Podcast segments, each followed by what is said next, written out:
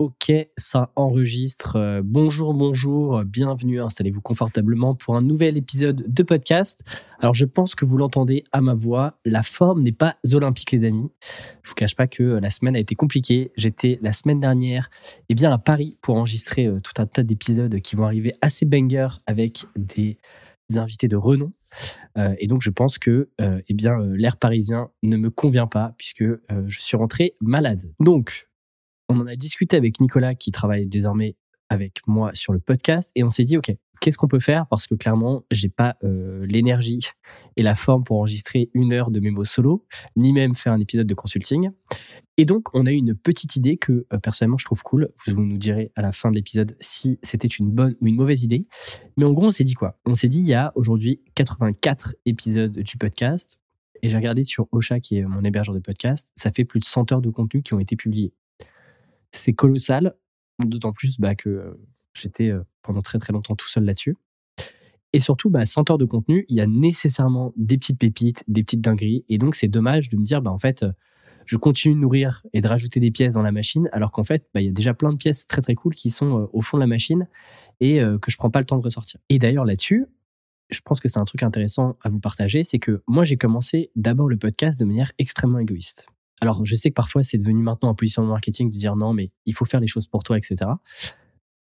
La réalité, c'est que moi, c'était purement et vraiment égoïste. Et la meilleure preuve de ça, c'est quoi? C'est que sur les 30 premiers épisodes du podcast, en fait, dès que j'enregistrais l'épisode, je me le réécoutais en même temps que vous et je me faisais des fiches d'épisodes que j'ai d'ailleurs partagées publiquement pendant un temps.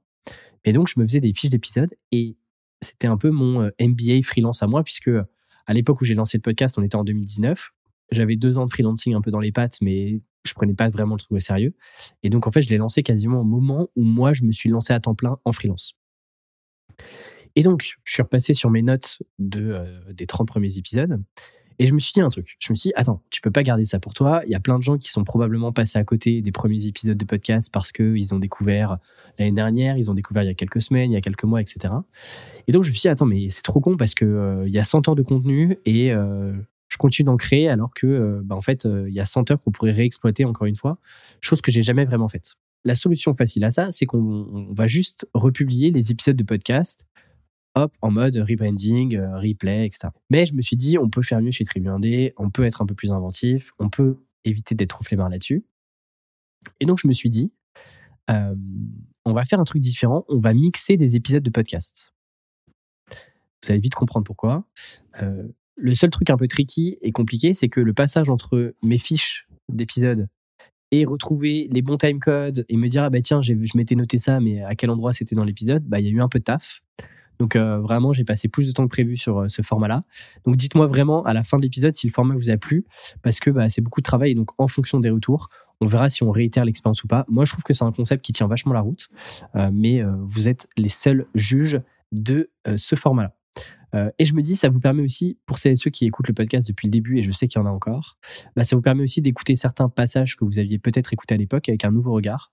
Donc, euh, donc voilà, voilà un petit peu le pitch et l'introduction de ce euh, nouveau format sur lequel je crois beaucoup. Donc j'espère que vous me donnerez raison. Donc pour ce premier test, je me suis replongé dans deux épisodes que je trouve sous-cotés. Le premier, c'est l'épisode 7 avec Rémi Rivas. Rémi, il faut savoir que pour moi, c'est euh, l'un de mes mentors avec qui j'échange encore aujourd'hui sur la partie vraiment business, prestat de service, consulting. Euh, lui, est consultant en design thinking. Donc, euh, et surtout, au-delà de sa compétence métier, ce que je trouve assez fort avec lui, c'est qu'il a réussi à conscientiser ce que ça veut dire d'être freelance. et c'est un des rares, je trouve, qui a le, qui, en même temps d'être dans l'opérationnel, est capable de prendre du recul sur son activité, sur ce que ça veut dire d'être freelance, euh, c'est quoi, les, grands principes à avoir, etc. Et donc forcément, ça donne des réflexions pépites. Pour vous accrocher un petit peu et vous dire qu'on a un bon client avec le podcast, dites-vous que Rémi, c'est 1,6 million de chiffre d'affaires générés en 9 ans de freelancing. Donc je vous laisse faire vos petits calculs. Bien évidemment, imaginez que c'est une courbe croissante. Hein. Mais surtout, et c'est le chiffre que je trouve intéressant, en 9 ans d'expérience, c'est seulement 40 clients et 100 factures éditées. Donc ça fait à peu près euh, moins de 10 factures par an qui sont édités avec des chiffres d'affaires euh, largement à six chiffres à chaque fois. Voilà, normalement, ça devrait capter votre attention si je vous dis ça. Et puis le deuxième épisode sous-côté dans lequel j'ai voulu extraire un petit peu mes notes, eh bien c'est l'épisode 13 avec Louis Grenier. Dites-vous que c'était mon premier enregistrement euh, dans une chambre d'hôtel. Euh, ça fait un très très bon son, mais c'est quand même particulier d'enregistrer dans une chambre d'hôtel, j'avais pas l'habitude. Louis, pour celles et ceux qui ne le connaissent pas, c'est l'hôte d'un podcast qui s'appelle Everyone Hates Marketers. Et surtout, c'est un spécialiste du positionnement. Il est passé notamment par plusieurs boîtes aux États-Unis pour travailler sur le positionnement avec un angle marketing. Et ce que j'aime bien avec lui, encore une fois, c'est quelqu'un avec qui j'échange un peu moins régulièrement, mais que j'échange toujours. Euh, il est assez cash et surtout non consensuel. Et donc, je sais qu'il m'a beaucoup aidé à travers ses idées, notamment à travers le positionnement, parce que vous allez le voir, mais dans les quelques euh, extraits que j'ai pris de l'épisode, eh bien, euh, c'est marrant parce qu'à l'époque où j'enregistrais le podcast, eh bien, j'étais au tout début, moi, de mon propre positionnement. Voilà pour ça, passons du coup au Golden Nuggets du jour et passons au cœur de l'épisode du jour.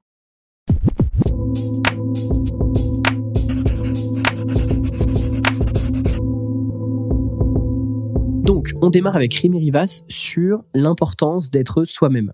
Et vous allez voir, on va parler de hobby dans le monde du business euh, et surtout d'obsession que je trouve assez intéressant, qu'il oppose beaucoup à la passion. C'est d'ailleurs une question que je lui ai posée, vous le verrez.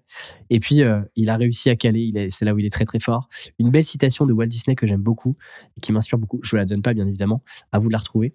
Et d'ailleurs, si vous êtes euh, attentif, n'hésitez pas à la, copier-coller et à me la partager par message privé ou autre.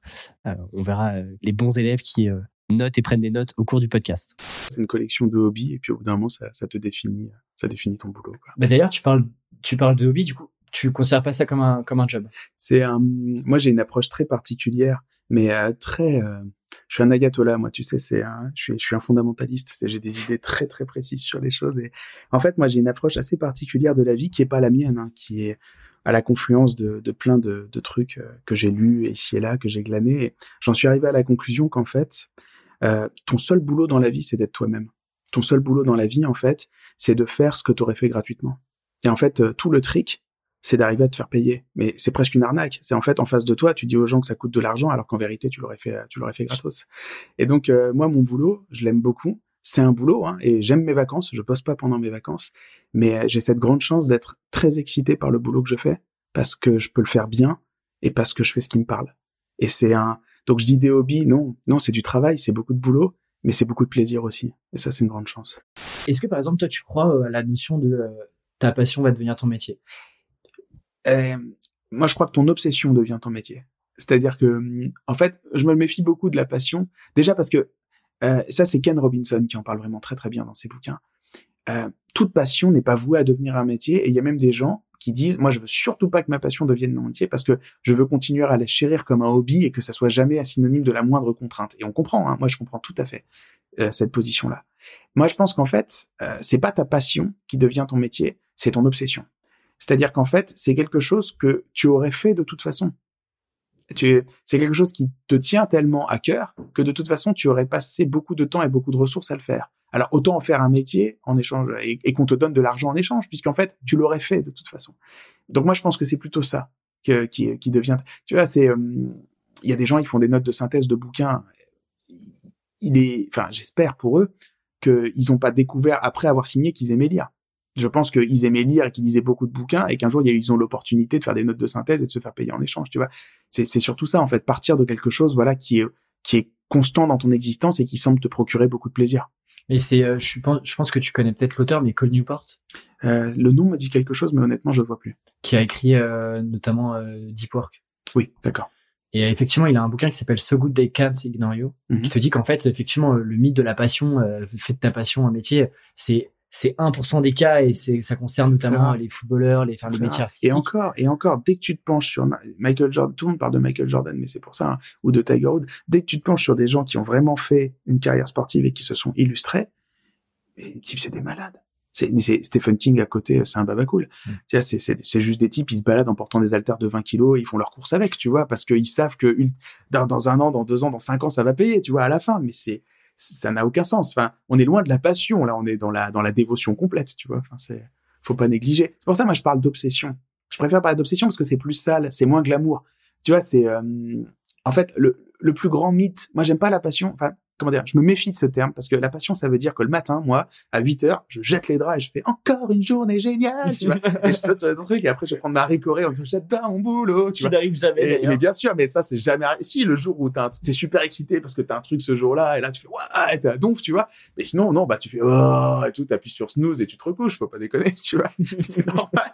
Mais, c'est pour ça, en fait, moi, c'est, euh, je préfère parler d'obsession. L'obsession étant, ces petites choses que tu ne peux pas t'empêcher de faire et que même dans les équipes que tu fréquentes, quand tu es étudiant, par exemple, tout le monde dit non, mais c'est bon, là, c'est fini. Moi, mais moi, quand j'étais étudiant, si tu veux, mes, euh, mes livrables euh, d'exposés ou mes livrables de trucs de travaux d'équipe, mais, mais moi, j'ai fini ça à 4 heures du matin la veille. Et le pire, c'est que j'aimais ça je me racontais même pas que c'était une contrainte. Et les gens ils disaient mais t'es trop cramé et tout. Euh, viens, on a assez bossé. Et j'ai ouais mais ça peut être plus parfait. Et moi je refaisais mes petites animations, mes transitions, mes machins et tout. Et après j'arrivais et moi mes exposés, ma gueule c'était un show. Hein. Steve Jobs à côté c'était rien. Hein. Les gens ils étaient là boum et tout. Et, le pire. De et moi j'aimais, mais moi j'ai toujours aimé faire des confs. Je fais des confs aujourd'hui parce qu'en fait j'ai toujours aimé faire des confs. Ça a commencé avec les exposés en classe. Donc en fait c'est un, c'est et j'ai pas appris à aimer faire des confs j'ai toujours aimé prendre la parole, j'ai toujours aimé faire ça en fait. Et donc de fait, ben j'ai juste essayé de devenir de plus en plus bon dedans, c'est tout. Mais et c'est drôle quand tu vois les choses comme ça parce que tu te dis mais merde en fait, pourquoi j'aime ce que j'aime? Tu vois, il y a des gens et genre ils aiment le jazz, bah, parce qu'ils aiment le jazz. Pourquoi? Bah, ils savent pas en fait parce que tu vois parce que ça me parle tu vois. Mmh. Et moi c'est ça, je dis mais trouvez juste ce que vous pouvez pas vous empêcher d'aimer et kiffez le truc et devenez bon dedans. Et si vous, si vous l'aimez, tu vois, vous posez pas la question de pourquoi vous l'aimez, vous l'aimez, faites-le. J'ai commencé une carrière qui me plaisait pas du tout dans un environnement euh, qui était pas fait pour moi, pas forcément un mauvais environnement, mais clairement pas fait pour moi, dans lequel j'étais pas forcément très heureux. Et puis donc du coup, bah en fait, j'ai eu j'ai eu ma j'ai eu ma crise de la trentaine en avance, quoi, on va dire. Donc euh, du coup, moi, j'ai été amené à, à, repenser mon boulot et ce que je voulais faire très très vite. Et, euh, et en, en, en, épousant mon deuxième métier, quoi, en devenant designer, ce qui est intéressant, c'est que je découvrais plein d'outils sur tout ce qui était le design centré utilisateur et le fait de concevoir intentionnellement des choses et comprendre la notion de valeur pour autrui. Et je trouvais ça dément parce que je me disais, mais tout ce qu'on a pu inventer en termes de recherche utilisateur, de prototypage, de conception, etc., de, de posture et d'attitude de designer, en fait, ça se prête complètement à cette propre réflexion qu'on peut avoir sur soi-même et cette façon de concevoir intentionnellement une carrière professionnelle. Et, euh, et donc du coup, en fait, à force de faire des parallèles, tu sais, tu, fais au début c'est des post-it, après tu fais des pages et tout. Puis au j'avais un dossier avec 200 pages de notes dans tous les sens, des liens, des bookmarks, c'était le bordel. Et bien sûr, j'en faisais rien parce que c'était pas une obligation. Je me disais un jour j'en ferai un truc. Et bien sûr, qu'est-ce que j'ai fait? Comme d'habitude, comme Stephen King, je me suis piégé moi-même. Donc j'en ai parlé à la responsable pédagogique, Elodie Huret, et, euh, et voilà, et puis j'ai dit, bah, j'ai un truc, j'ai un truc en stock, une vague idée, un truc. Bon, elle, elle a eu la bonne idée d'aller en parler au réseau alumni de l'école qui m'a contacté en disant, il paraît que t'as un truc en stock, c'est dans trois mois. Bon bah moi j'ai dit bah go tu vois. Et après j'avais une date donc j'étais dans la merde. Et, donc euh, voilà comme d'habitude. Tu sais la différence entre un rêve et un projet c'est une date tu sais elle est de ce Walt Disney celle-là je l'aime beaucoup. Et donc bah voilà bah après t'es foutu t'es foutu. Et donc bah j'ai tout vomi quoi tu vois j'ai tout sorti d'un coup voilà. Et puis bah, après j'ai rangé les blogs j'ai j'ai retravaillé retravaillé. Je l'ai prétesté cette conf hein. j'ai fait des itérations j'ai fait des protos j'ai testé sur des audiences et au bout d'un moment je suis arrivé sur un format assez stable qui tenait par rapport à la durée qu'on avait et voilà, puis je l'ai sorti et c'est comme ça qu'elle est arrivée. Donc là, on rentre vraiment, pour moi, dans le dur de l'épisode. Et ce qui est de plus intéressant, euh, c'est clairement une masterclass sur l'attitude à avoir et le job d'un bon indépendant. Quand je parle d'indépendant, c'est un bon prestataire de service. Et d'ailleurs, ça commence par un truc qu'on partage tous les deux avec Rémi sur la liberté. Que vouloir chercher à tout prix la liberté et se dire, bah non, j'étais salarié et maintenant je vais être plus libre et donc je me lance en freelance, c'est une, une, une maxi-illusion et c'est un bullshit complet qu'on peut se raconter. Et donc, euh, on en parle dans, cet extrait-là sur le fait que beaucoup se lancent en freelance pour les mauvaises raisons. Je vous en dis pas plus. Et puis, vous allez voir, il me parle aussi d'un truc que moi, je n'avais pas conscientisé à l'époque sur le job émotionnel d'un freelance. Parce qu'en fait, notre job, ça se résume pas seulement à livrer ce pourquoi le client vous paye, c'est-à-dire le livrable, la prestation pour laquelle il vous paye, vous verrez. Mais il y a tout un job émotionnel que, en fait, la plupart des freelance juniors, consultants juniors, on, on capte pas et, euh, et n'ont pas vraiment conscientisé. Donc, euh, c'est une petite masterclass. Prenez des notes parce que euh, parce qu'il y a plein plein de pépites que je vous ai agrégées au fur et à mesure de l'épisode pour vous en faire un extrait le plus complet possible. Donc, effectivement, le au début, tu cherches des opportunités de montrer que tu es capable de faire ce que tu dis que tu sais faire. Et bien sûr, tu vas pas forcément être exigeant sur les tarifs que tu défends. Maintenant, maintenant, et alors là, moi, je je suis assez atterré par ce que je vois en ce moment, euh, franchement, dans le développement des freelances à Paris, euh, avec beaucoup de plateformes, notamment, qui utilisent les freelances. Et euh, j'ai vraiment l'impression qu'en fait, il y a plein de freelances, il y a plein de gens. Euh, alors, autour de moi, moi, j'entends plein de gens qui veulent se lancer en tant qu'indépendants et je suis ravi pour eux. La seule crainte que j'ai souvent, c'est qu'en fait, c'est des gens, ils me disent, euh, en fait, c'est parce qu'ils veulent pas être salariés. Donc du coup, ils veulent être freelance parce qu'ils veulent être libres. C'est une mauvaise réponse. C'est une très mauvaise réponse parce que du coup, quand tu veux être freelance pour être libre, bon déjà c'est une illusion parce que tu vas bosser mais tellement, tu vas prendre tellement cher, t'imagines même pas. C'est exactement ce que Euh, Mathias m'a dit en fait. si tu veux. Dit si tu penses être freelance, C'est être libre, mais mais reviens salarié. fou, mais t'es fou. Euh, être freelance c'est facile, c'est tu prends tous les problèmes que t'avais quand t'es salarié, d'accord? Tu, tu, tu fais une boule de papier, tu lances ça dans la corbeille et tu prends une liste deux fois plus longue de tous les nouveaux problèmes que t'as parce que t'es freelance. C'est juste que tu préfères ces problèmes-là. Et, et, et pour finir, juste parce que c'est très important, la plupart des gens qui se lancent, du coup, je les vois vivoter en acceptant des tarifs qui me semblent complètement indécents pour ce qu'ils proposent de faire. Et en fait, le problème, c'est qu'ils construisent pas de stabilité économique. Et en fait, le- leur approche, ça consiste à se dire, je vais m'inscrire sur des plateformes. Il y aura des gens qui vont dire, je cherche un freelance, et moi, je vais juste lever la main en disant, moi, moi, moi, je suis pas cher. Et ça, en fait, le blême, c'est que sur la durée, tu tiens pas, parce que bien sûr, quand t'as 20 ans, quand tu bouffes des pâtes et quand t'habites à 4 dans un studio, euh, ça te paraît pas un big deal, quoi. Mais dans un an, dans 5 ans, dans 10 ans, tu peux pas construire une carrière sur ça. C'est, c'est pas possible. Pour moi, c'est pas un bon positionnement à prendre. Mais effectivement, sur les, alors on va pas citer de plateforme parce que c'est pas le, Non, c'est pas le- le- c'est pas l'objectif. l'objectif. Mais moi, j'ai remarqué, j'ai remarqué quelque chose d'intéressant. Euh, pas sur toutes les plateformes encore Mhm. une fois, mais en fait, j'ai l'impression que quand t'es freelance, Ouais. et je commence à, le- à le voir maintenant parce que euh, je, je le vis. Ouais. Mais t'as un peu des ligues, un peu comme au foot, tu vois, t'as des Ouais. ligues. Et en fait, si tu veux, t'as euh, le but du jeu. Enfin, moi, je le vois comme un jeu euh, Ouais. de passer à chaque fois à la ligue supérieure. Et en fait, parfois, euh, pour une même mission, Mhm. et je citerai pas de plateforme, mais certaines certaines missions, notamment moi qui fais du content, Mhm.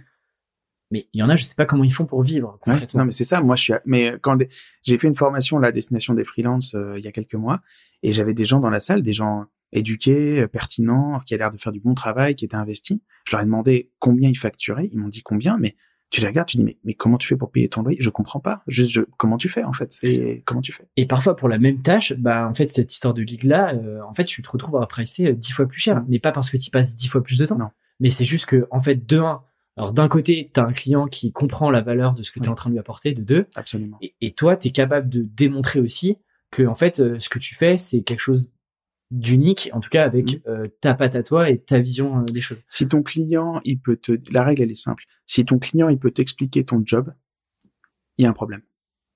Si ton client, il peut te dire, c'est de ça dont j'ai besoin, faites-le pour moi, t'es un ouvrier. En fait, t'es pas un spécialiste. T'es pas quelqu'un qui sait mieux que ton client ce qu'il est censé faire pour aller bien. T'es quelqu'un qui attend des instructions. Et t'attends, et en fait, c'est exactement la même chose que d'être euh, au coin de la rue et il y a un type qui passe avec sa camionnette et qui dit il faut trois mecs pour une toiture euh, c'est exactement la même chose. Si ton client il est capable de dire c'est ça qu'il faut qu'on fasse, nous on cherche juste une ressource moins chère qu'un salarié pour le faire, t'es pas freelance, t'es salarié déguisé, mal payé. C'est pas ça que tu veux. Effectivement, quand t'es freelance, ce que tu défends, enfin moi c'est mon positionnement, c'est en fait quand t'es freelance, tu dois choisir tes clients. Le but ultime du freelance, pour moi la liberté du freelance, c'est que tu peux dire non à des clients. C'est qu'en fait tu dis moi je prends des clients qui se soucient de ce qu'ils font, qui ont les moyens de leurs ambitions, qui ont des qui ont des enjeux élevés, qui ont peur, qui flippent leur mère, qui ont peur, qui disent j'ai besoin d'un truc, j'ai peur, j'ai besoin. Et donc euh, tu sais qu'il va t'emmerder. Le client, tu le tu le prends celui-là, tu sais qu'il va t'appeler toutes les cinq minutes pour savoir si ça avance bien. Et toi tu le prends parce que tu sais que tu vas le gérer, et surtout parce que toi tu es capable de lui dire ne vous inquiétez pas, j'ai déjà été là, je vois où vous êtes, je vois ce qu'il faut faire. On va le faire ensemble, je vais le faire pour vous et, et ça c'est le vrai boulot qu'on fait en fait en vrai, je vais vous prévenir de ce que je fais au moment où je le fais et je vais vous rassurer sur le fait qu'on avance. Et en fait, un freelance, c'est quelqu'un, un freelance, c'est un dentiste. Donc toi, tu vas ton dentiste et le dentiste, il fait attention, ça va faire un peu mal et il passe la roulette. Voilà. Toi, tu passes la roulette et tu es là pour prendre soin émotionnellement. Le vrai boulot, le boulot qui est difficile, que peu de gens arrivent à bien faire, c'est prendre soin émotionnellement de ton client. Parce que c'est ça qu'il veut. En fait, ton client, il est incapable. Je discutais avec un ami à moi, un ami d'enfance, il est informaticien, il est en freelance et c'est un garçon très doué, très humble. Et lui, c'est marrant parce que comme tous les techniciens, comme tous les mecs qui adorent la technique, lui, si tu veux, il disait, mais en fait, moi, mon client, euh, est-ce que j'ai assez de compétences techniques? Est-ce que je suis assez bon par rapport à ce qu'il recherche? Et j'ai dit, mec, ton client n'a aucune idée de ce que tu vaux techniquement parce que il faudrait qu'il ait comme toi un diplôme d'ingénieur informaticien pour pouvoir t'évaluer sur la technique. Et en fait, ton client, il est content quand son réseau fonctionne et que son imprimante déconne pas. Et c'est le même, euh, tu, euh, cette partie technique, tu peux la, la tu peux la, la transposer par exemple au marketing. Tout, hein. tout, tout. En fait, si tu veux, en fait, moi, voilà comment je vois notre métier. C'est, très simple. Un jour, je ferai un truc là-dessus, mais voilà ma, voilà ma philosophie du freelancing. Elle est très simple et- Attention, et, très grand crue. moment. Ah, tu vas voir, c'est très simple. C'est voilà. Quelqu'un vient te voir et il te dit je suis embêté pour pas dire autre chose parce que quelqu'un qui a droit de vie ou mort sur moi, qu'on appelle mon patron ou mon responsable, il a dit "Eh toi, viens par là, il me faut un truc rouge." Voilà, et il me le faut avant telle date. Et bon bah moi je sais pas comment on fait des trucs rouges mais je sais que si je l'ai pas à cette date-là, j'ai un gros problème. Et donc, euh, il te dit, tu sais faire des trucs rouges, toi? Et toi, tu dis, moi, je vois à peu près comment on pourrait faire. Et donc, tu lui dis, il faudrait faire comme ça, comme ça, et à la fin, on aura vraiment un truc qui fait sens et qui marche. Et donc, lui, il est très content parce qu'il vient d'externaliser la responsabilité que le truc soit fait sur toi. Il se décharge en fait. Complètement. Lui, maintenant, c'est plus sa responsabilité que ça soit fait parce que si c'est pas fait, il pourra engueuler le freelance. Par contre, et ça, c'est le jeu. Aussitôt qu'il a externalisé la responsabilité sur toi, qu'est-ce qui se passe? Lui, du coup, il dit, zut! J'ai pris quelqu'un qui n'est pas moi, qui doit faire un truc avant la date. Et en même temps, de l'autre côté, on met des contraintes, des pressions, et on m'empêche de faire mon travail en disant attention, il faudra bien veiller à ce que ce soit comme ça, ne va pas trop loin là-dessus, fais ça, mais pas trop à gauche, mais pas trop à droite non plus. Et donc, qu'est-ce que je fais? Eh ben maintenant, je vais décharger toute ma culpabilité et ma et ma peur sur mon freelance en lui disant au fait, tu sais le truc qu'on avait convenu, on peut complètement revenir dessus et tu peux complètement changer d'orientation. Et toi, ton boulot, en fait, c'est de gérer la flip de ton client. C'est qu'en fait, tu lui dis non, on va faire le truc rouge et ça va bien se passer. Et en fait, ma conviction profonde quand tu es freelance, c'est que ton principal travail, c'est d'empêcher ton propre client de te faire foirer ton De job. saboter en fait. de job, saboter le boulot qu'il vient de te confier. Moi, j'en ai la conviction et c'est pour ça qu'en fait, un freelance, pour moi, c'est quelqu'un qui est continuellement dans l'exécution de ce qui était prévu et dans la capacité de rassurer le client parce que plus la date approche, plus le client a peur. Puisque lui, il n'est pas responsable de ce que tu es en train de faire. Donc, en fait, jusqu'au dernier moment, il y croira pas. Et donc, toi, ton travail, c'est justement de pouvoir, c'est surtout pas de disparaître en effet tunnel pendant six semaines et repartir en disant j'ai fini. En fait, c'est lui dire, t'inquiète, regarde, on avance, regarde, ça avance, regarde, on y est bientôt. Tu lui prends la main. Et, ça, c'est ce que la plupart, pour moi, des bons freelances arrivent vraiment à faire. Comment est-ce que, euh, que tu commences et que tu as même 1, 2, 3 ans d'XP, comment est-ce qu'en fait tu, tu, tu arrives à faire comprendre à ton client que un peu, t'imposes un petit peu ta vision Bien sûr. et ta façon de voir les choses Comment est-ce que tu fais ça en fait? C'est très compliqué parce que en fait, si tu veux, euh, alors ce n'est que mon point de vue et j'ai pas du tout la réponse exacte à cette question parce que c'est une très bonne question et c'est très dur d'y répondre. Voilà ce que je crois. En fait, tant que t'es salarié, tu prends pas de risque parce qu'en fait, tu te dis on m'a choisi et je suis là et quelqu'un me dit ce que je dois faire. Et des fois, on me dit des trucs absurdes et je soupire et je pense que mon boss est un abruti. Mais de toute façon, je suis pas vraiment responsable du fait que ça marche ou pas. Quand t'es indépendant, il n'y a pas de diplôme. T'as dit, salut, je vais être indépendant, et pouf, t'es indépendant, tu vois, mais c'est un acte performatif. C'est comme vous êtes maintenant marié, tu vois. Pouf, c'est fait, tu vois, ça y est. Hop là, une seconde avant, et ben, voilà, t'es indépendant, t'es indépendant. Si tu veux, t'es indépendant, tu vois. Pas de problème. Qu'est-ce que ça veut dire? Ça veut dire que t'es confronté à plein de doutes, et c'est complètement normal. Parce que tu dis, mais pourquoi je suis légitime? Pourquoi est-ce que les gens m'écouteraient? Et en fait, est-ce qu'ils savent tout ce que je ne sais pas, etc. Donc c'est complètement normal d'avoir plein de doutes et plein d'hésitations.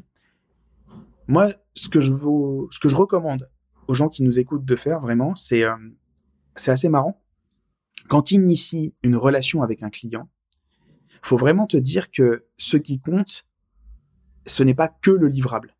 Par exemple, quelqu'un qui veut un site e-commerce, imaginons un truc bête, toi tu fais du Shopify ou du WordPress et tu Mm, fais des, mm. des modules e-commerce pour des sites. Et quelqu'un veut un site e-commerce.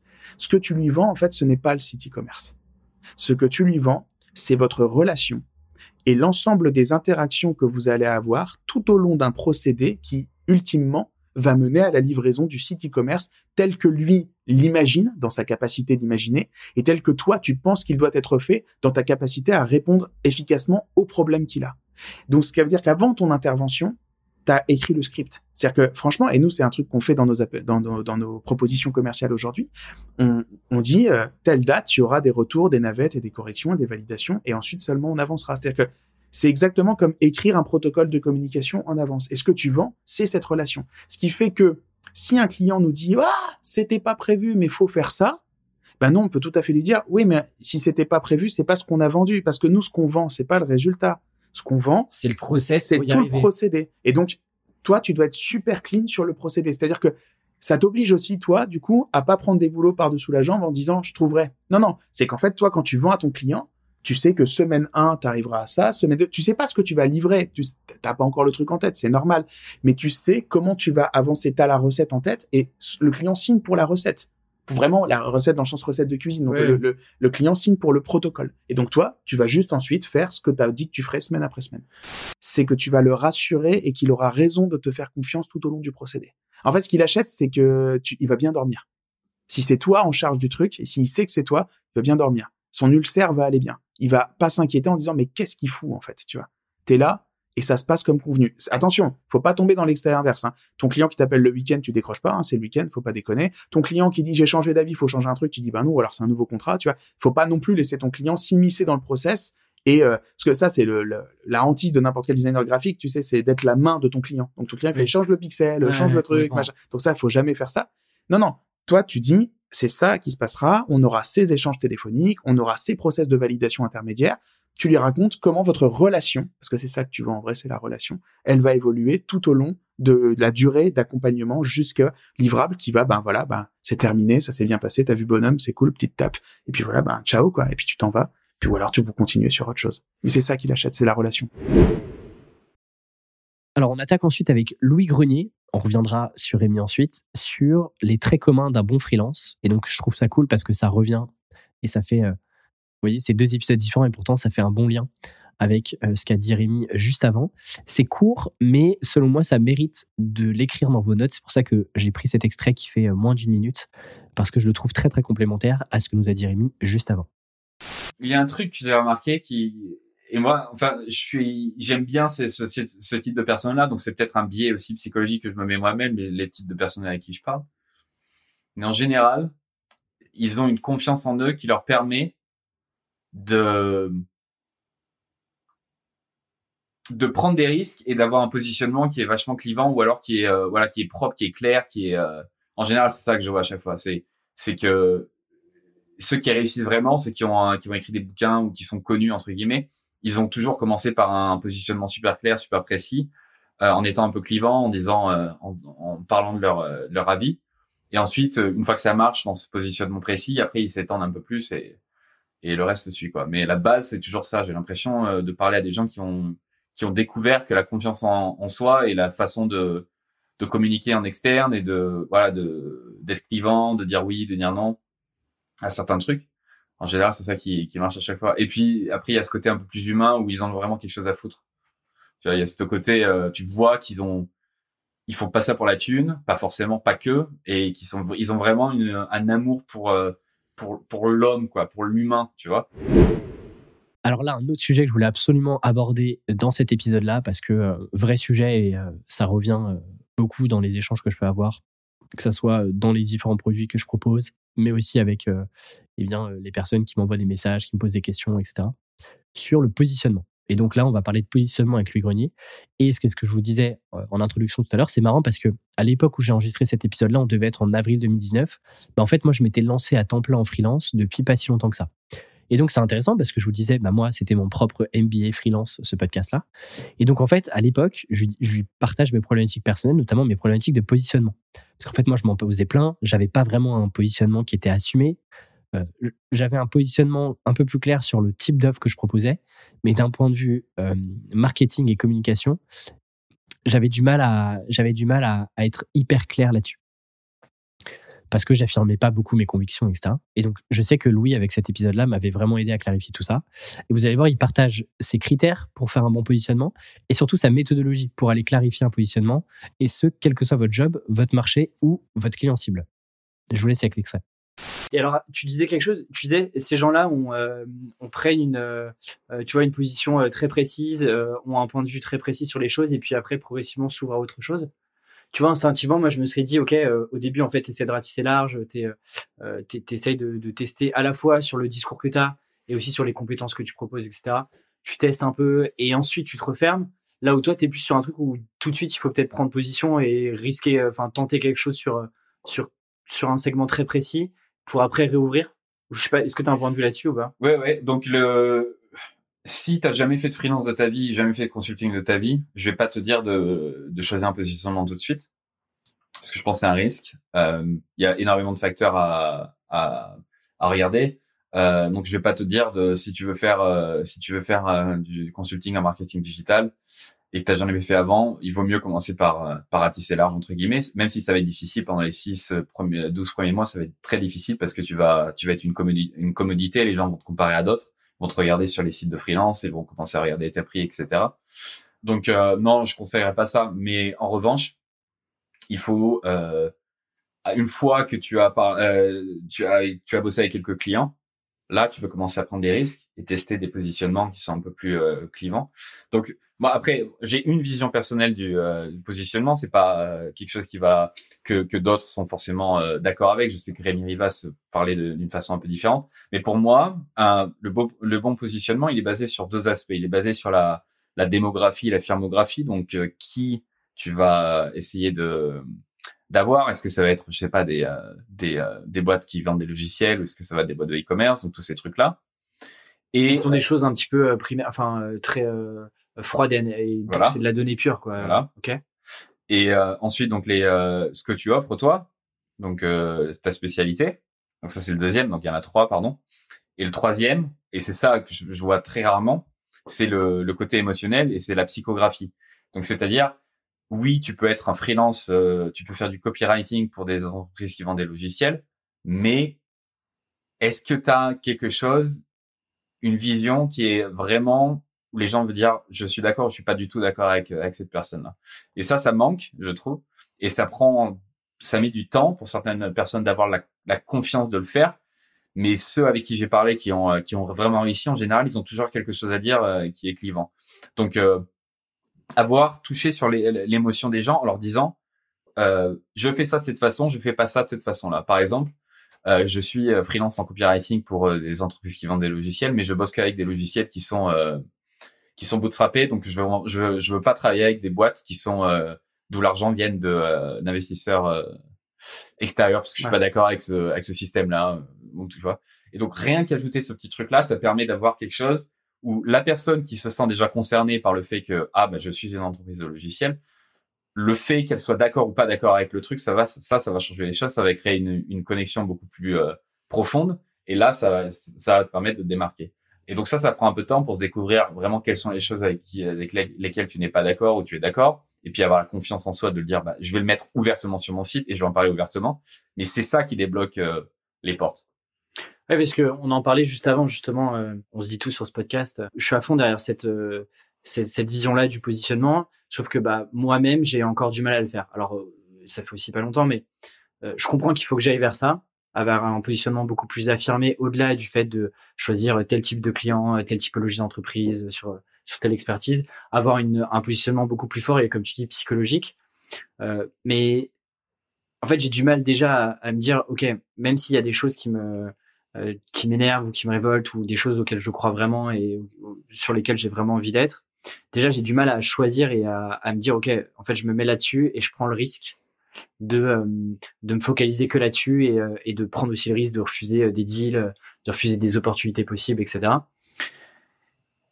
Concrètement, comment est-ce que tu, tu, tu, tu, fais le tri? Comment est-ce que tu arrives à te dire, OK, là, je pense que j'ai potentiellement un bon positionnement ou donc ça, c'est le premier sujet. Et le deuxième sujet, c'est comment est-ce que tu arrives à faire connaître ce positionnement-là Il y a un peu deux gros sujets là. On commence par le premier. On va commencer par le premier. Donc euh, le, le, premier truc, c'est euh, donc il y a des critères déjà qu'il faut, faut, se poser sur les, les questions. Est-ce que cette euh, est-ce que le type de client avec qui tu veux travailler euh, peut te payer euh, ce que tu ce que tu souhaites? Est-ce qu'ils ont l'argent? Est-ce qu'il y a vraiment bah, par exemple, le truc typique, c'est les startups, euh, les, les accélérateurs, les, ou les associations. Enfin, voilà, il y a, c'est bien qu'elles existent, mais si tu veux vraiment euh, générer de l'argent euh, et vivre convenablement, il faut peut-être regarder ailleurs. Donc il y a, ce critère-là. Ensuite, est-ce qu'ils ont vraiment un problème euh, latent? Est-ce qu'ils ont vraiment quelque chose qui est euh, dont ils ont vraiment besoin et que tu offres? Et en général, en, fonction des, industries, de la démographie, il y, a, certaines entreprises euh, qui sont plus à même de te payer, par exemple pour le, marketing de contenu. Il y a certaines euh, certaines euh, types d'entreprises qui sont plus à même de chercher parce qu'ils savent que c'est quelque chose qui dont, ils ont besoin, euh, les logiciels, les e-commerce, et trucs comme ça. donc il y a ça par exemple. Et puis après, il y a ta relation avec avec ces, ces gens-là. Il y a sans doute des, des, types de personnes avec qui tu t'entends mieux, euh, avec qui t'aimes travailler, tu as une affinité avec eux. Donc ça, c'est un autre critère. Et puis après, est-ce qu'ils te est-ce qu'ils te payent euh, à temps ou est-ce qu'ils sont toujours en train de négocier? Est-ce qu'ils sont chiants? Est-ce qu'ils voilà. Donc après, une fois que tu as ça, tu peux commencer à avoir des, des comme tu dis des patterns, des trucs qui qui se qui se, qui se rejoignent. Et, euh, et, ça te permet d'avoir déjà une idée un peu plus précise. Et là, c'est un peu scientifique. Hein. Tu notes, hein, tu tu fais les listes. Bon, alors ce, type d'entreprise-là, il paye bien, mais par contre, euh, le problème, il n'est pas trop là. Enfin voilà. Donc il y a ça. Mais après, ça vient du, euh, ça vient de, faut faire un peu de recherche, quoi. Il faut, euh, il faut pas hésiter à, à poser des questions aux gens qui ont acheté vers toi, ou alors des gens qui ont acheté d'autres services qui sont similaires, et leur demander, dis-moi euh, dès le, premier jour où tu as pensé à acheter un service comme Mimir, euh, qu'est-ce qui t'est passé par la tête? Pourquoi t'as pourquoi t'as as réfléchi à acheter quelque chose comme ça? Et essayer de comprendre le, la vraie raison derrière leur décision. Ça te permet ensuite de, de déconstruire un peu le, les, euh, les critères de choix, les raisons pour lesquelles ils achètent, leurs peurs, etc. Et ça, ça te permet aussi d'avoir, de savoir, ah, ils me disent tous à peu près la même chose, donc il y a quelque chose qui est intéressant ici. Ils achètent tous parce que ils ont vu un compétiteur faire la même chose, et donc tu sais que tu as quelque chose qui est un, peu plus euh, un peu plus puissant. Euh, excuse-moi de te couper là-dessus, euh, et je sais que c'est aussi une partie de, enfin une grosse partie même de ton job chez Ojar. Globalement, là, si je reprends, et c'est ce que tu disais tout à l'heure, identifier aussi les problèmes inhérents de, de, de ta cible potentielle. Donc globalement, c'est en gros mes clients actuels et potentiellement des, ça peut être aussi des sites potentiels ou alors des entreprises qui font appel à des concurrents, euh, euh d'autres freelances, consultants, peu importe. C'est quoi, du coup, les, les, les, questions un peu types que tu leur poses euh, Donc, tu disais euh, typiquement, euh, pourquoi est-ce que vous achetez, pourquoi vous avez ce problème-là? C'est quoi un peu les, les, je sais pas, les 5-6 questions Il y en a qu'une question. Honnêtement, il y en a qu'une. Après, c'est juste en mode curiosité, leur demander pourquoi. Après, tu as des sortes de checkpoints que tu veux savoir, mais la question, t'as pas forcément besoin de la poser verbatim. Euh, voilà. Donc, la question, c'est, euh, imaginons c'est pour euh, pour toi, imaginons j'ai envie de savoir euh, pourquoi un de tes clients a acheté vers toi, et je, je lui demanderai de raconte-moi le premier jour où tu as, pensé à faire du, du marketing de contenu et tu as pensé à embaucher un, un, freelance.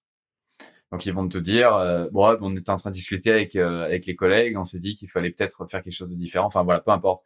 Et tu et t'agis comme un journaliste, donc tu leur poses des questions et t'es vachement curieux comment on est en train de faire maintenant. Tu me demandes pourquoi, tu grattes, tu grattes, tu grattes. Et après, il y a certains trucs qu'il faut, euh, voilà, faut que t'entendes pendant ces discussions-là. Donc, faut que tu saches à peu près comment ils ont pris la décision, avec qui, est-ce qu'il a demandé à d'autres personnes. Donc ça, faut que tu essaies de le savoir. En général, ils le disent. Quel était vraiment le critère? Qu'est-ce qui les a fait dire pendant six mois, neuf mois, ouais, faut qu'on le fasse, mais on l'a pas encore trop fait. Ah, faut qu'on le fasse. C'est quoi ce déclic Quoi, c'est quoi ce moment? Ensuite, euh, quels sont le, les problèmes dans, dans, leurs propres mots qu'ils ont décrits qui leur euh, qui les a amenés à à te, à te choisir toi par exemple. Et en fait, c'est tout le parcours. En fait, ce qu'il faut, moi dans ma tête, la façon dont je visualise, c'est c'est un parcours de A à Z et t'essayes d'avoir tous les checkpoints. Quoi, t'essayes vraiment de savoir tout ce qu'ils ont fait. Et t'as pas besoin de faire un truc en mode euh, super scientifique avec plein de questions. Si t'es assez curieux et que la personne est assez bavarde et que tu l'as mis à l'aise, en général, ils vont à peu près tout te dire. Et avec un peu de recul, si t'en fais deux ou trois, tu auras, à peu près toutes les informations possibles pour avoir euh, quelque chose d'un peu euh, peu solide. Le second truc euh, dont tu as parlé, c'est ce concept de risque. Et évidemment, c'est facile pour moi de le dire ça comme ça. On est un, un podcast, on est en train de juste discuter. C'est plus facile pour moi de le dire. Mais euh, le truc à faire, et ça, il y a beaucoup de personnes qui m'ont qui m'en ont parlé, c'est euh, de pas hésiter à créer des, des micro tunnels de positionnement. Bon, ça, ça veut un peu rien dire ce que je suis en train de dire, mais en gros, si tu si t'arrives pas à choisir entre deux, n'hésite pas à créer une sorte de, euh, de, de, de, landing page sur ton site qui parle de ce positionnement-là en particulier, qui est pas forcément trouvable sur Google, où tu vas le partager dans certaines communautés et tu vois si ça prend ou pas. Et tu vois si ça génère assez de résultats. Euh, donc tu vas commencer par, je sais pas, tu vas leur donner peut-être un cours en ligne, euh, vidéo en cette étape, tu vois. Et ensuite, Ensuite, tu vas avoir une série d'emails qui vont leur dire bon bah si vous êtes intéressé par euh, du freelancing, j'ai trois euh, j'ai trois places de disponibles, des trucs comme ça, et tu vois si ça connecte. Et si tu en crées un ou deux, tu vas voir lequel marche le plus. Si tu as un peu d'argent à mettre, 50 euros, un truc comme ça, tu peux essayer de faire du euh, sur Facebook Ads ou LinkedIn ou voilà. Et, et tu vois qu'est-ce qui connecte le plus. Est-ce qu'il y a un truc qui voilà. Donc après, c'est beaucoup moins risqué parce que tu peux vraiment tester avec le marché. Et ça, c'est toujours le le principe même du marketing. Hein. Il faut faire attention à. Nous, on est là encore une fois dans une, chambre d'hôtel en train de discuter, tranquille, il n'y a pas de risque. Mais dans la vraie vie, il faut tester les trucs rapidement. Donc, euh, si tu as une idée, si tu as vraiment un truc, si tu dis putain, j'ai envie de faire ça, bah il faut envoyer quoi. Il faut euh, il faut tester et puis voir si les gens. Euh, et en général, ce qui se passe avec un positionnement qui est un peu un peu clivant ou un peu basé sur l'émotion, avec avec avec le reste, c'est que tu vas te rendre compte que les gens ils vont dire ah mais c'est la, c'est la première fois que je lis un truc comme ça, ou c'est la première fois que j'entends quelqu'un enfin dire ça. Et en fait, c'est, c'est, tu, tu verras qu'il y a aucun risque. Quoi. Le truc, le pire qui puisse arriver, c'est que tu auras une personne ou deux ouais, qui, vont te dire, euh, qui vont te dire, euh, qui vont te dire, je suis pas d'accord. Mais ça, c'est très bien. Le pire qui puisse arriver, vraiment, c'est que personne te remarque. C'est ça, c'est ça le pire. Ouais. Donc, il vaut mieux être remarqué. Et qu'il y en a certains qui disent euh, c'est de la merde ce que tu fais, et, d'autres qui disent j'adore ce que tu fais. Et pour parler de, de mon petit exemple avec le podcast, j'ai, je, je crois pas encore avoir reçu un email ou un tweet d'une personne qui dit ce que tu fais c'est de la merde, je suis pas d'accord avec ce que tu fais. Et pourtant, on, on est d'accord que c'est clivant à la base. Everyone hates marketers, tout le monde déteste les marketeurs euh, en mode marketing bullshit, etc. J'ai encore pas reçu quelqu'un qui, euh, qui, euh, bon peut-être qu'ils ont pas osé, j'en sais rien, ils ont pas le temps, ils ont peut-être de choses à faire. T'impressionnes, Ouais, ça doit être ça. Mais, euh, mais tu vois, en fait, avec un truc clivant, enfin, tu, on est tous d'accord que c'est, c'est quand même assez clivant. J'ai, j'ai, voilà, les gens, ils sont d'accord parce que ils, ils osent pas le, le dire tout haut. Et quand ils voient quelqu'un le dire tout haut, là, il y a, il y a plus de monde et ils sont. De toute façon, les humains sont, sont, sont, sont faits comme ça, quoi. C'est tellement plus simple de euh, d'avoir euh, de se connecter sur les sur nos valeurs. Cette Godin parle de worldview, donc les, les mm. valeurs euh, les valeurs de, du monde que tu que tu as, plutôt que sur des, de la démographie qui qui vaut rien. Un petit exemple, j'en parlais hier à l'événement, c'était une, euh, une des personnes que j'ai interviewées sur le podcast qui s'appelle Adèle Revella, qui est euh, le PDG d'une euh, d'un institut qui s'appelle le Bayer Persona Institute et elle, elle, bosse avec des boîtes qui pour comprendre justement qui sont les personnes qui achètent et comment leur les influencer pour qu'ils achètent ton produit et pas, et pas notre. Et donc elle fait des entretiens et elle bossait pour un logiciel de compta, une boîte qui vend un logiciel de compta et ils avaient une une segmentation basée sur le, le type d'entreprise, la taille des entreprises. Et donc, euh, ils avaient, euh, donc les, les, marketeurs qui travaillaient pour eux, ils avaient euh, taille entre 1 et 50, on va leur, on va leur faire cette campagne, entre 50 et 100 cette campagne, etc. Et eux, ils savaient très bien que ça allait pas forcément marcher. Je veux dire, c'est quoi la différence entre une boîte qui a 51 employés et 49 Enfin, je veux dire, il y a rien qui les sépare. C'est juste arbitraire. Et eux, ce qu'ils ont découvert en posant la question donc, que je t'ai dit, parle-moi du premier jour où tu as commencé à penser à un truc comme ça. Ils ont découvert que le truc en commun, c'était la peur de, de, finir en prison si euh, ils ne faisaient pas leur comptabilité proprement, parce qu'ils savaient que euh, ces petites entreprises-là en particulier, elles avaient une peur bleue de finir en prison, et c'était là le critère de choix premier, c'était le truc qui les faisait acheter le logiciel. Donc, en tant que marketeur, c'est tellement plus simple de dire que tu vends un logiciel de compta qui t'empêche d'aller en prison. Enfin, tu vois, tu peux tellement jouer sur les émotions avec des campagnes bien marrantes, etc. Plutôt que dire euh, on est un logiciel de compta pour euh, des entreprises entre 50 et 150 employés. Alors j'aimerais terminer cet épisode-là avec la conclusion du positionnement et vous allez voir, ça fera un bon parallèle avec Louis. Louis, comme Rémi, ont des visions business parfois différentes, mais comme quoi, il y a certains points sur lesquels ils se retrouvent et c'est ce que je trouve cool avec ce ping-pong qu'on peut avoir au sein même d'un épisode plutôt que de vous juste faire un replay d'un épisode entier, bah, d'aller chercher euh, trois, quatre inspirations à droite à gauche. Je me dis que ça peut être cool. Donc encore une fois, n'hésitez pas à me dire ce que vous pensez de l'épisode. Et donc, je pose cette question à Rémi sur bah, comment est-ce que tu arrêtes de te focaliser sur ce que tu sais faire d'un point de vue compétence, quand tu pitches à tes clients, quand tu fais ta communication, etc. Pour aller chercher plutôt un discours qui est lié au résultat que tu apportes. Donc c'est souvent ce truc de non mais focalise-toi sur la valeur que tu apportes et non pas sur le moyen d'y arriver, donc tes compétences. Et je trouve que la réponse de Rémi m'a refait sourire quand j'ai réécouté l'épisode et que j'ai extrait cette, euh, ce point de vue-là. Donc vous me direz ce que vous en pensez, mais je trouve que c'est une bonne conclusion à l'épisode. Mais c'est marrant parce que la réponse, elle est très simple, elle est très contre-intuitive, et tous les commerciaux la connaissent par cœur. Tu parles pas. T'écoutes. C'est stupide, hein Donc, euh, t'es en face de quelqu'un, et en fait, au lieu de dégainer le premier et euh, d'avoir peur de passer à côté d'une opportunité et de frénétiquement parler de tout ce que tu sais faire et tout ce que tu pourrais faire pour lui, tu lui dis juste, qu'est-ce que vous voulez faire? Et pourquoi vous voulez le faire? Et pourquoi est-ce que c'est important pour vous? Et si on le fait pas, qu'est-ce qui se passera? Et à quoi on doit faire très très attention que ça soit bien fait pour qu'on puisse évaluer à la fin que c'est du bon travail. Et même, qu'est-ce qu'on mesurerait à la fin comme différence entre ce que vous constatez aujourd'hui et ce qu'on constaterait qui serait la, coïncidence heureuse de notre travail, la conséquence heureuse? Parce que ça, c'est l'impact. Et en fait, ton client, il te prend jamais pour la qualité de ton livrable. Pourquoi? Parce qu'il sait pas l'évaluer. Tu vas chez le dentiste, t'as mal aux dents. Tu sors de chez le dentiste, t'as plus mal aux dents. Qu'est-ce qu'il a fait le dentiste au milieu? Mais tu sais pas. Et ton boulot, c'est pas de le savoir parce que tu t'en fous. T'avais mal aux dents, t'es sorti, t'as plus mal aux dents. Il a fait un truc magique.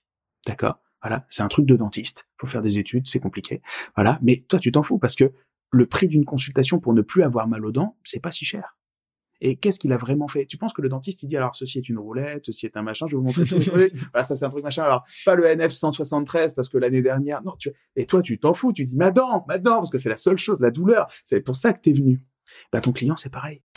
Les gens pensent que freelance c'est des capacités techniques de pointe pour pouvoir faire des trucs, ça aide. Mais en fait freelance en vrai c'est ta capacité à guider quelqu'un dans l'incertitude. C'est quelqu'un, il vient te voir, mais il dit, on m'a dit qu'il fallait faire un site internet. Je sais pas construire de site internet. Et ce qui est marrant, c'est que quand tu es freelance, c'est marrant parce que tu reconnais ces situations beaucoup plus facilement. Euh, moi, je suis rentré chez moi, il y avait de la flotte partout, la chaudière avait pété. Bon bah t'es comme un con hein moi tu vois niveau chaudière je suis pas top hein. Bon bah niveau chauffe-eau bah, bah tu vois t'appelles et tout. pas l'expertise chauffe-eau. Bah, non sans déconner tu vois j'ai pas appris ça à l'école. Et donc euh, il y a un type qui est venu lui c'est son boulot de savoir des choses sur les chauffe-eau et il m'a expliqué ce qui se passait il m'a expliqué on allait commander il m'a rassuré sur le fait que j'aurais de l'eau chaude dans les 48 heures. C'est ça son travail. En fait c'est un notre travail c'est d'être capable de faire un boulot que les gens ne comprennent pas et notre vrai travail parce qu'en fait ils se foutent du mais tout le monde euh, tiens tu vas au resto? Il y a un resto que t'aimes bien? C'est le moment de leur faire de la pub.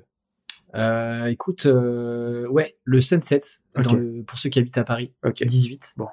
Quand je tu... leur enverrai le podcast. Voilà. Quand tu vas au Sunset, ça c'est la, ça c'est front-end, back-end. Il y a un serveur qui dit bonjour, bienvenue à notre établissement, qu'est-ce que vous prendrez? Et toi, tu commandes un truc. Puis après, ça passe en cuisine, en back-end. Et toi, mais t'en as rien à foutre de ce qui se passe en cuisine. Est-ce qu'il est tout seul, le mec? Est-ce qu'ils sont 17? Comment ils font? Est-ce que c'est du machin? Mais non, parce qu'à la fin, il y a une assiette qui vient avec le truc que tu imaginais que tu aurais dedans. Et toi, t'évalues l'assiette ce qui s'est passé au milieu. Mais et voilà. Et en fait, c'est ce qu'on fait tous et toutes. On ne se soucie pas de comment les choses sont faites parce qu'on n'a pas l'expertise pour savoir si c'est bien ou mal fait. On ne sait qu'apprécier le résultat. Et c'est pour ça qu'en fait, toi, quand tu es freelance, ton vrai travail, c'est pas de faire le résultat comme t'imagines qu'il faudrait le faire bien. Parce que bien sûr, c'est important de le faire bien. C'est de le faire comme tu comprends qu'il faut qu'il soit fait pour que ton client se dise, ça a bien résolu mon problème et ma douleur de départ. Donc si t'as pas compris pourquoi le client a besoin de toi et qu'est-ce qu'il lui va regarder à la fin pour savoir si c'est du bon ou du mauvais travail, tu ne peux pas faire du bon travail. Et voilà, on vient de faire un petit bout de chemin ensemble avec Rémi Rivas et Louis Grenier. J'espère vous retrouver en meilleure forme la semaine prochaine. Merci pour le soutien depuis la prise du podcast qu'on a redémarré en décembre 2023 euh, sur un rythme un peu plus régulier. Vraiment, ça me fait euh, sincèrement très plaisir de voir qu'il y en a qui attendent l'épisode euh, tous les jeudis à 8h, etc. Donc ça, ça me fait vraiment très très plaisir. Euh, donc merci encore. Honnêtement, je pensais pas que la préparation de cet épisode-là que vous venez d'écouter euh, m'aurait pris autant de temps. Donc si vous avez vraiment apprécié ce format qui est encore un peu différent de ce qu'on a déjà proposé, où je vais piocher dans les pépites du podcast, dites-le moi. et pour ça, deux actions. La première, eh bien vos retours. Donc si j'ai suffisamment de retours, cool, ou bien de pistes pour améliorer le format, parce qu'il y a peut-être des trucs à améliorer, n'hésitez pas à me le dire moi, j'aimerais bien refaire ce format parce que je le trouve vraiment chouette. Et la deuxième action, eh bien, c'est de partager le podcast à un copain ou bien de le noter si vous n'avez pas de copain euh, à qui envoyer cet épisode-là. Et quant à moi, je vous dis à très vite pour un nouvel épisode. Ciao